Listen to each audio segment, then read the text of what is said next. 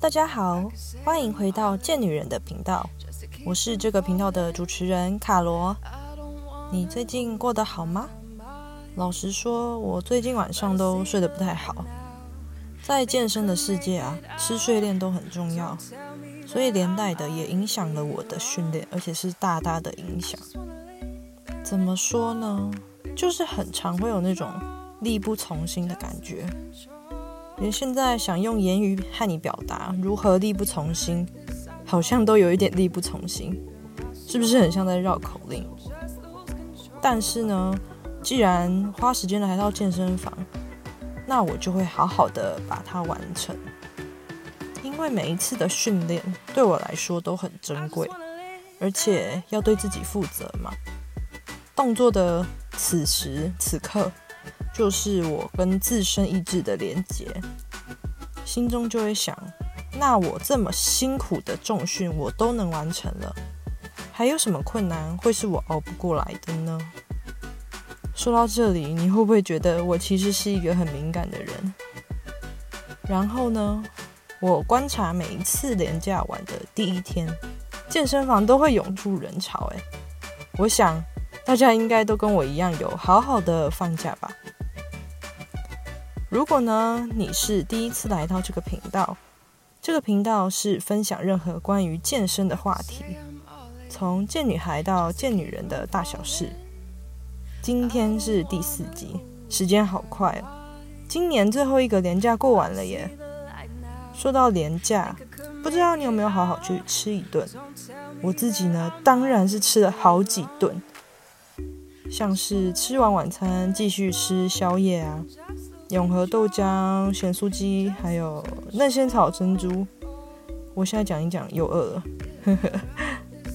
这个时候，我就蛮感谢这么自律的我。年假过完，还是有好好记得克制自己。现在呢，我就想和你分享一些，在每一次节庆啊、假期聚餐，或是单纯乱吃后，我的心态，那就是罗马不是一天造成的。跟好好享受当下的食物。我知道有些人会把吃东西邪恶化，仿佛吃尽美食啊，最终都会成为身上的某一块赘肉。但我认为，能够吃是一件很美好的事情，能吃真的就是福。通常压垮体重计上面那个刻度，绝对不会是因为那几天的放纵造成的。你想？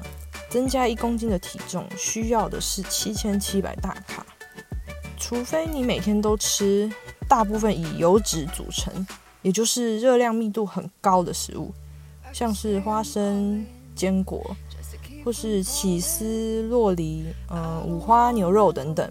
如果是克掉一整罐的花生酱，那它的热量平均大概两千卡好了，一天应该很难吃到四罐吧。要迅速的实质增加一公斤，其实也没有想象中那么容易啦。就算体重机显示出你的体重增加了，但你增加的也只是水分跟食物的重量。所以说，千万不要因为过度饮食就过度责备自己，然后就全然否定过去的努力。我们需要的啊，并不是完美主义的自己。而是一点一滴累积的努力，对吧？那我们就来聊聊面对暴饮暴食后的做法吧。第一个就是千万不要量体重。我以前常常在放纵的隔天立刻量体重，想看一下我到底放纵的程度有多少。结果看到增生的数字，我就会很懊悔，然后也很气自己，为什么不好好控制住自己的嘴？结果换来的就是我不敢吃东西，因为我以为饥饿才是消灭脂肪最有效的方法。这样子大吃大喝，然后后悔，又开始节食不吃东西，就直接变成了恶性循环。然后也会开始排斥运动，因为运动只是变成了还债的手段跟方法。运动如果搭配适合的饮食，当然是会瘦的。但运动的目的不当然只是为了减肥嘛，还有很多好处啊，像是强化身体的免疫力，或是增加肌肉量，好了，继续讲下去就会偏离本次主题了。第二个是隔天恢复原来的饮食，我隔天会空腹到中午过后，但我这边不是指断食，只是让过度运作的肠胃获得休息喘息的时间，因为你前一天大吃大喝，你的肠胃其实运作很久。然后我会摄取多一点的蛋白质，外食因为它碳水取得很方便，所以我们很容易一不小心就摄取太多。这个时候也会打开我们的味蕾，然后就吃更多。而蛋白质除了是我们增肌减脂的材料之一，对我来说，同时也是增加饱腹感的重要利基。第三个，取消 cheat meal 或是 cheat day。其实我不太了解为什么中文会翻译成欺骗餐或是欺骗日，因为食物并不邪恶，吃更从来不是一件罪恶的事情啊。过度饮食控制最后很容易造成看到食物产生极度的渴望，不论是吃什么，最主要还是看你摄取食物的分量。有时候你会饥饿，并不是真的饥饿。而是缺乏某一种营养素，这种情况特别是在放纵饮食的时候，很容易会出现。像是我每一次吃咸酥鸡的同时，就很想搭配汽水来喝，但是这样就很容易将自己推向有糖饮料的深渊。所以你真的要倾听你的身体想吃什么。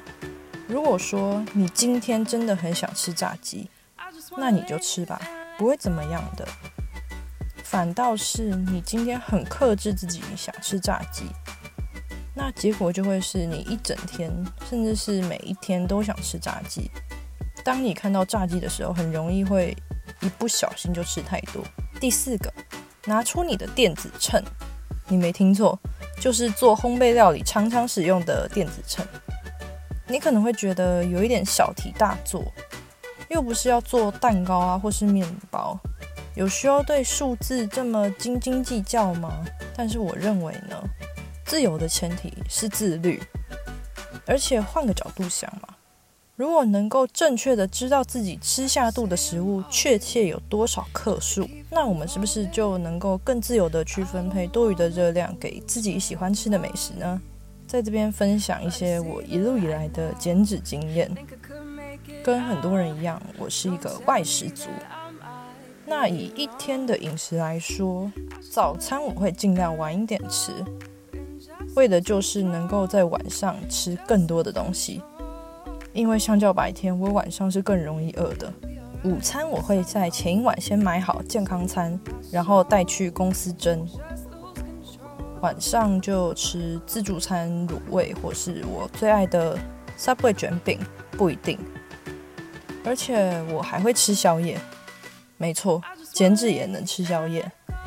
因为减脂最重要的核心概念就是创造热量赤字，所以并不是说晚上几点以后不吃就会瘦，而是创造了多少的热量赤字。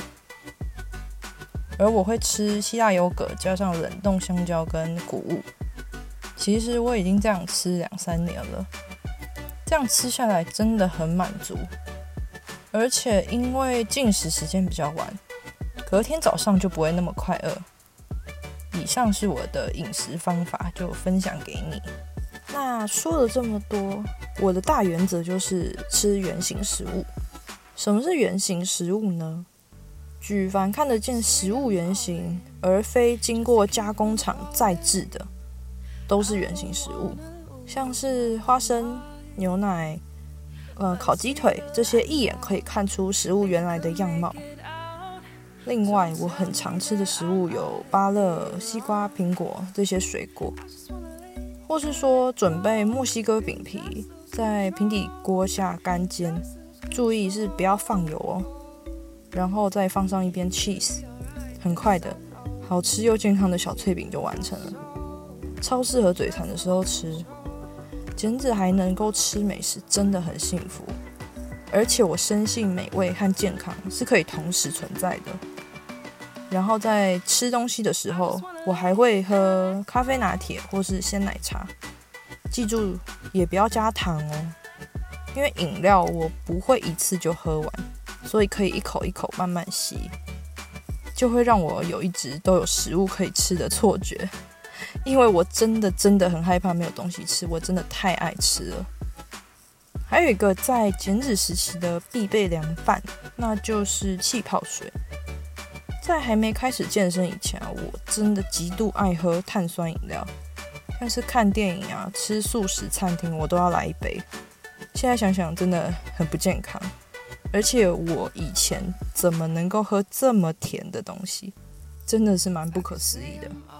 在这边跟你们分享，有一次我看到一部影片，是关于一百卡的实测，就是现场由不同人抓取一把食物，有面条、洋芋片、花椰菜、番茄、珍珠等等等等，在这些食物中用自己的认知抓取一百卡的分量，也就是不使用磅秤的情况之下，测验结果只要是圆形食物，大家都会高估分量。那当然啦，加工食品都会被低估，这个结果一点也不意外，因为加工食品常常就是热量密度很高的食物，所以说减脂时很适合吃的就是热量密度低的食物。